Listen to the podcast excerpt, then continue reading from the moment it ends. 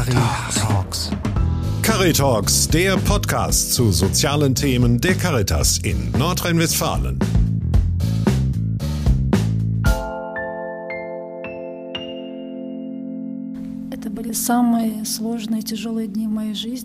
Das war die äh, schlimmste äh, Entscheidung und war sehr schwer, weil äh, sie hat äh, von Ukraine nach Deutschland mit Kindern und sie hat nur ein wenig Sachen mitgebracht und äh, nach, nach Deutschland geflüchtet. Also das war richtig schwer für sie. Herzlich willkommen bei Caritalks. Ich bin Christoph Grätz, Pressereferent beim Caritasverband für das Bistum Essen. Der Deutsche Caritasverband hat seinem Netzwerk Gelder zur Verfügung gestellt zur Unterstützung von geflüchteten Menschen aus der Ukraine. Warum? Die Präsidentin des Deutschen Caritasverbandes, Eva Maria Welskop-Deffer, schreibt dazu, die Aufnahme von Geflüchteten aus der Ukraine wird eine Aufgabe von langer Dauer bleiben. Sie stellt in vielerlei Hinsicht eine Herausforderung dar, weil in kurzer Zeit auf unterschiedliche Bedarfe reagiert werden muss und an vielen Orten in Deutschland hohe Zugangszahlen zu verzeichnen sind. Ich freue mich, dass die Caritas großartige Antworten auf diese Herausforderungen findet und durch qualitativ hochwertige Arbeit vor Ort Ankommens- und Integrationsprozesse unterstützt. Soweit das Zitat. Und so macht es auch die Caritas in Oberhausen. Ich besuche das Projekt Caritas vor Ukraine, das die Caritas Oberhausen in Zusammenarbeit mit dem Verein Kultur im Turm, KITEV, in unmittelbarer Nähe des Hauptbahnhofs realisiert. Ich spreche mit meiner Kollegin, der Caritas-Beraterin Martina Mostert. Hallo, Frau Mostert. Hallo, guten Morgen. Ist der Standort am Hauptbahnhof eigentlich wichtig für Ihr Projekt? Er ist sehr zentral, also viele Geflüchtete kennen schnell äh, den, äh, die Innenstadt, weil einige hier auch hier leben. Die meisten sind aber sehr mobil und fähig, auch schon weitere Wege, die sie nicht kennen, tatsächlich äh, einzuschlagen und hier zu uns zu kommen. Also die Community ist sehr gut vernetzt und viele finden den Weg zu uns. Die Stadt Oberhausen gibt an, also Stand April 2023, dass hier in Oberhausen in der Kommune etwas über 4100 geflüchtete Menschen aus der Ukraine leben, überwiegend Frauen und Kinder. Was sind denn so die größten Herausforderungen für die Menschen, die hier hinkommen? Also es ist tatsächlich gerade ein wenig im Wandel. Nachdem die Menschen angekommen sind, geht es einfach darum, äh, Fuß in einem fremden Land zu fassen und ähm, tatsächlich alle Problemlagen von Anmeldung bei der Krankenkasse, Steuer-ID, Rentenversicherungsnummer, Wohnsitzname, ähm, Flüchtlingsstatus, Pass besorgen. Das ist ein Riesenaufwand, auch für die Behörden, die Jobcenter.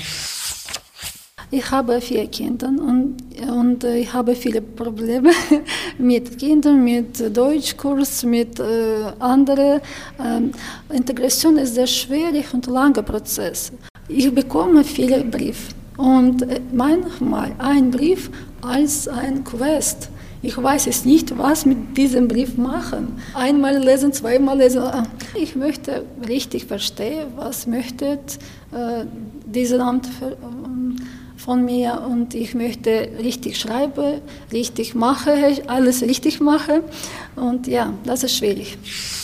Ich glaube, alle beteiligten äh, Menschen oder ähm, städtischen Einrichtungen als auch die Caritas ähm, geben da ihr Bestes, sind aber ob der Fülle der Menschen, die ankommen, doch ziemlich am Limit, weil es ist so, dass nicht die Stellen aufgestockt werden, sondern die Menschen dort stehen, was dann zur Folge hat, dass viele ähm, einfache Prozesse wahnsinnig lange dauern. Das heißt, mhm. manchmal ist es auch so, dass die Menschen tatsächlich durch verschiedene Stellen geschickt werden müssen, weil äh, viele Formalien geklärt werden müssen. Und wenn die dann endlich geklärt sind, kommen die Menschen mit ihren Problemlagen an. Was war denn am Anfang der Schwerpunkt der Beratung? Die Formalien, äh, Formulare ausfüllen fürs Jobcenter, Wege aufzeigen, okay. Termine machen, Widersprüche formulieren, äh, Anträge ausfüllen für die Kindergeldkasse, für den Kindergeldzuschlag, für den fürs Wohngeld, für Also da ging es eher um solche organisatorischen Dinge. Ja, tatsächlich, mhm. um den ganzen, ich nenne ihn jetzt Organisations- und Formalkram, den man hat, wenn man in Deutschland okay. lebt, geboren ist oder wenn man zugewandert ist und alles auf einmal machen muss. Das ist jetzt für viele Menschen abgeschlossen und jetzt kommen die das, ja. Alltagsprobleme. Ja, genau, das ist der Alltag. Mhm. Also viele wohnen jetzt schon in einigen Wohnungen und äh, jetzt kommen halt die ganz normalen Probleme, die Menschen haben, wenn sie irgendwo, wenn sie irgendwo leben. Mhm. Besonders in der Fremde. Hier kommt natürlich noch das Sprachproblem dazu. Ja, aber Gesundheit, Beziehungsprobleme, Alltagsprobleme der Menschen, die man hat, wenn man irgendwo lebt. Gibt es Probleme, die Sie ausmachen können, die Sie auf die, sagen wir mal, traumatisierende Flucht- oder Kriegssituation zurückführen? Ich denke schon, die kommen aber jetzt noch nicht so an, weil ich glaube, das läuft so in Phasen. Also wenn die Menschen Unterkunft gefunden haben und sicher sind, müssen die erstmal sich dort auch einfinden und sicher fühlen und dann kommen mit Sicherheit jetzt auch die nächsten Problemlagen von Krieg und Trauma. Das fängt jetzt so ein bisschen in der Beratung an, dass das so Thema wird. Äh, wir wohnen in die äh, einige äh, Wohnungen neben hier die Wohnung, ja, mit meinen Kindern. Ja. Ich habe vier Kinder. Ja, ich habe drei Söhne und eine Tochter. Ja, das ist sehr schwierig. Das ist schwierig und ich komme hier äh, ohne, ohne meinen Mann und ohne großen Sohn. Äh, sie müssen bleiben in der Ukraine und äh, äh allein.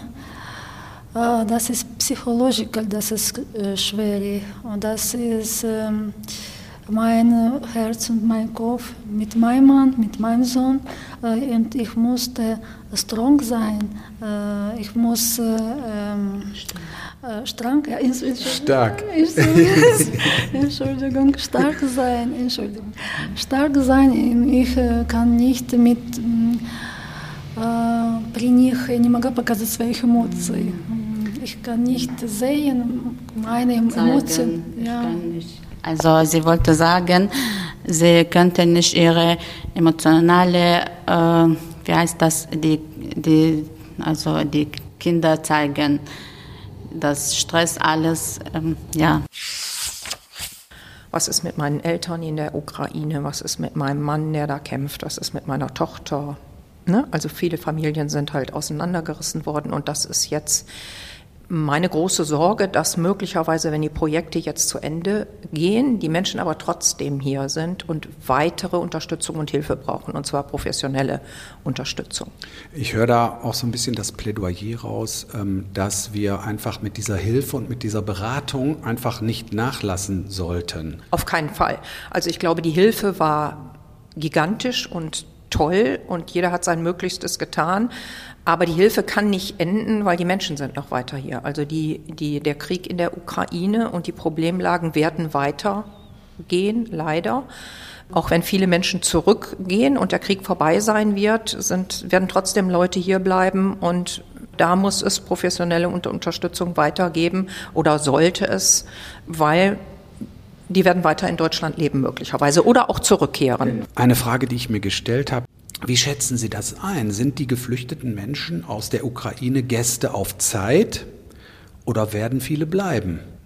Ich denke sowohl als auch. Also ich habe schon das Gefühl, dass einige hier Fuß fassen, schon in Arbeit sind und andere den Prozess für sich noch gar nicht abgeschlossen haben. Das, führt, das ist natürlich auch ein Unterschied, äh, ob mein Mann in der Ukraine kämpft und ich mit den Kindern hier alleine bin oder ob möglicherweise der Partner oder Lebenspartner oder Mann mit hier ist, ob ich Single bin ähm, und mir hier ein zweites Standbein schaffe, ob ich es ob ich Zugang zu einem Kur Deutschkurs habe, welche Arbeit ich habe und ob ich hier Fuß fassen kann. Das heißt, das kann man gar nicht so mit, mit einem klaren Ja oder Nein erklären, sondern das wird die Zukunft zeigen, ob Menschen hier bleiben oder nicht. Meine große Probleme jetzt im mhm. Moment äh, äh, äh, eine gute Schule für meine Tochter ich suche. Sowohl Deutschland als auch Ukraine brauchen junge, äh, junge, intelligente Leute. Das ist unser gemeinsamen Futur, ja. Äh, Futur. Äh, meine, unsere Kinder ist, ja, ja. Ja. Schauen wir mal auf das Thema Integration. Ich verstehe bei, der, bei derartigen Projekten, dass wir bemüht sind, die Menschen in Deutschland zu integrieren. Auf der anderen Seite könnte man auch sagen, jede Integration hier könnte zu einer Entfremdung dort führen, also mit den Menschen oder mit der Gesellschaft in der Ukraine. Mit Sicherheit. Also die Fragen stellen sich immer, wenn man in einem fremden Land lebt, denke ich mal, ob man da Fuß fassen will und sich integrieren kann. Aber Integration heißt ja nicht, dass ich meine Identität aufgebe, sondern ich glaube, die, die, die Frage werden die Menschen sich beantworten, die hier bleiben wollen oder ich möchte Deutsch gerne lernen und äh, arbeiten in diesem Land, äh, helfe andere Menschen, helfe meine ukrainischen äh, Freundin und meine ukrainischen äh, Statistiken, скажу, andere ukrainische Leute, ja. Sie hat als Lehrerin gearbeitet in Ukraine und das, äh, wenn sie in Deutschland jemandem helfen kann, das kann sie gerne machen. Jetzt ist häufig die Kritik zu hören, dass Menschen, die aus der Ukraine geflüchtet sind, bei uns besser behandelt werden als Flüchtlinge, die meinetwegen aus Syrien oder aus afrikanischen Ländern kommen. Sehen Sie das auch so? Also zum Beispiel, die, haben, die Menschen haben natürlich einen direkten Zugang zum Arbeitsmarkt, was bei vielen geflüchteten Menschen so einfach nicht möglich ist. Ja, also ich glaube, es war eine, eine gute Idee, Menschen ohne große bürokratische Hürden aufzunehmen Daraus wird man möglicherweise Lehren ziehen. Also ich fände es schön, wenn es mit anderen Gruppen auch so passieren würde. Tatsächlich ist es so, dass, die, dass ich auch häufig gehört habe, die ukrainischen Menschen ähm, werden bevorzugt behandelt. Das ist wahrscheinlich auch ein Stück weit so, wenn die anderen Menschen, die äh, als Asylbewerber hier ist, Riesenhürden haben, nicht arbeiten dürfen, äh, möglicherweise geduldet sind, ähm, nicht so eine Sicherheit haben, dann ist das, ist das ein Riesenproblem und führt dazu, dass man denkt, äh, die andere Gruppe wird bevorzugt behandelt. Das ist Teil des Problems. Die ukrainischen Menschen können da am wenigsten für, denke ja. ich mal. Ähm, ja. Die wissen nicht, dass es ihnen möglicherweise besser geht als anderen Menschen hier mhm. in Deutschland. Integration vollzieht, vollzieht sich ja auch im Arbeitsleben. Wie ist Ihre Erfahrung? Kommen die Menschen, die aus der Ukraine zu uns gekommen sind, im Arbeitsleben an? Finden die Jobs?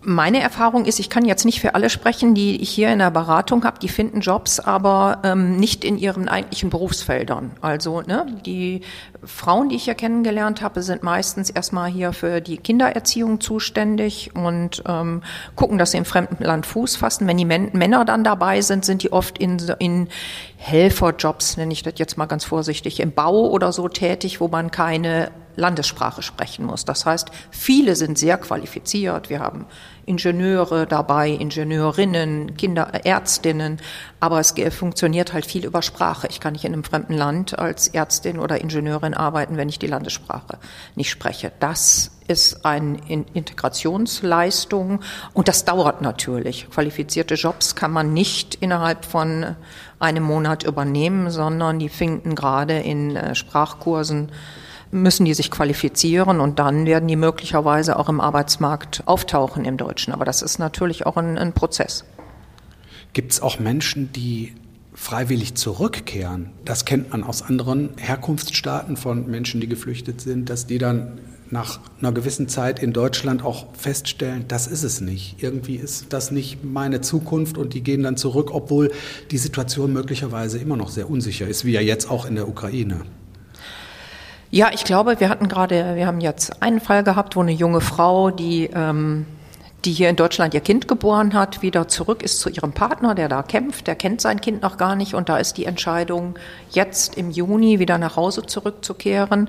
Ähm, die Familie ist im Binnenland irgendwie umgezogen und hat da Perspektive und ist sicher. Und ich glaube, dass der Anreiz sehr hoch ist, wenn man im Inland irgendwie Sicherheit findet, da wieder zurückzukehren. Ich glaube, dass haben alle, die ein Zuhause haben, dass man dahin zurück möchte, wenn es denn irgendwie sicher ist. Wobei das nicht immer Thema in unserer Beratung ist tatsächlich, weil es auch ein, ein trauriges Thema ist. Das glaube ich, das verstehe ich auch. Können Sie einen solchen Rückkehrwunsch auch begleiten mit Ihrer Beratung? Haben Sie da Möglichkeiten?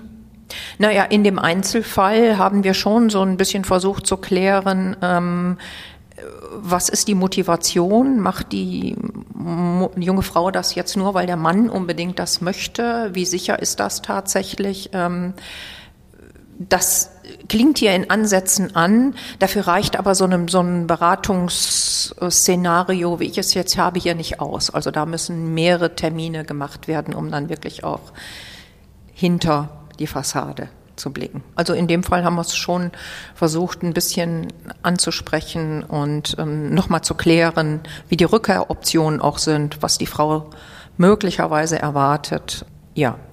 Es gibt ja in Deutschland sehr viele, die sich sehr spontan und sehr ich sage fast mal euphorisch, bereit erklärt haben, Menschen aus der Ukraine aufzunehmen, sich engagiert haben in Flüchtlingsprojekten. Jetzt sind wir inzwischen im zweiten Jahr dieses Krieges. Ist diese Begeisterung oder sagen wir mal so diese anfängliche Welle der Hilfsbereitschaft, ist die noch da?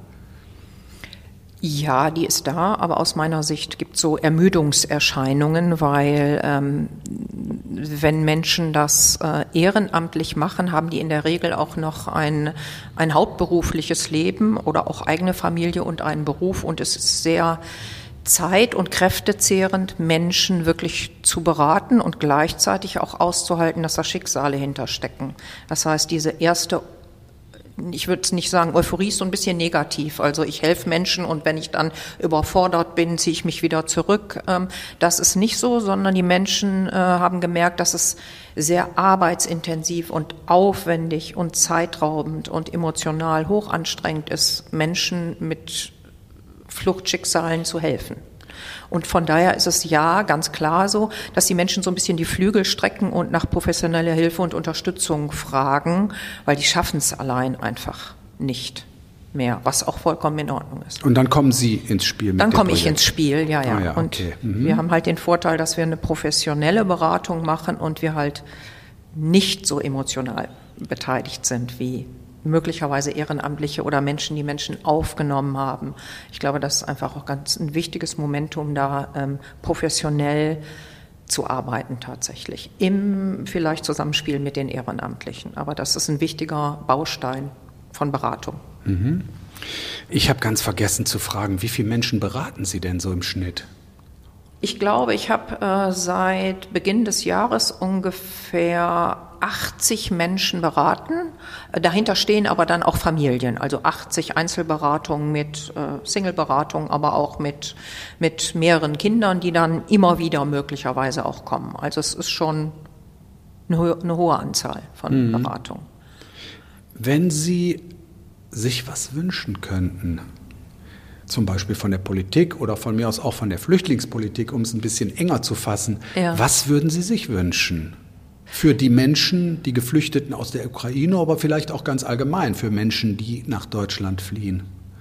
Also ich würde mir wünschen, dass so Projekte wie, wie für Menschen aus der Ukraine, also dass es Standard ist, Leuten, die aus welchen Gründen auch immer aus ihrem Heimatland fliehen. Und ich glaube, niemand flieht aus Jux und Dollerei, also das ernst zu nehmen und Menschen die Hand zu reichen und die aufzunehmen und dann zu schauen, wie sind die Problemlagen und was, was kann man tun. Das wäre mein Wunsch. Und es ist der Wunsch, dass so wertvolle Projekte nicht einfach dann irgendwann, äh, dass die Fördermittel auslaufen, sondern die Menschen sind weiter da und die brauchen weiter Beratung. Also dieses nur satt und sauber, sag ich mal, reicht nicht aus, um Menschen dauerhaft in einem Land aufzunehmen.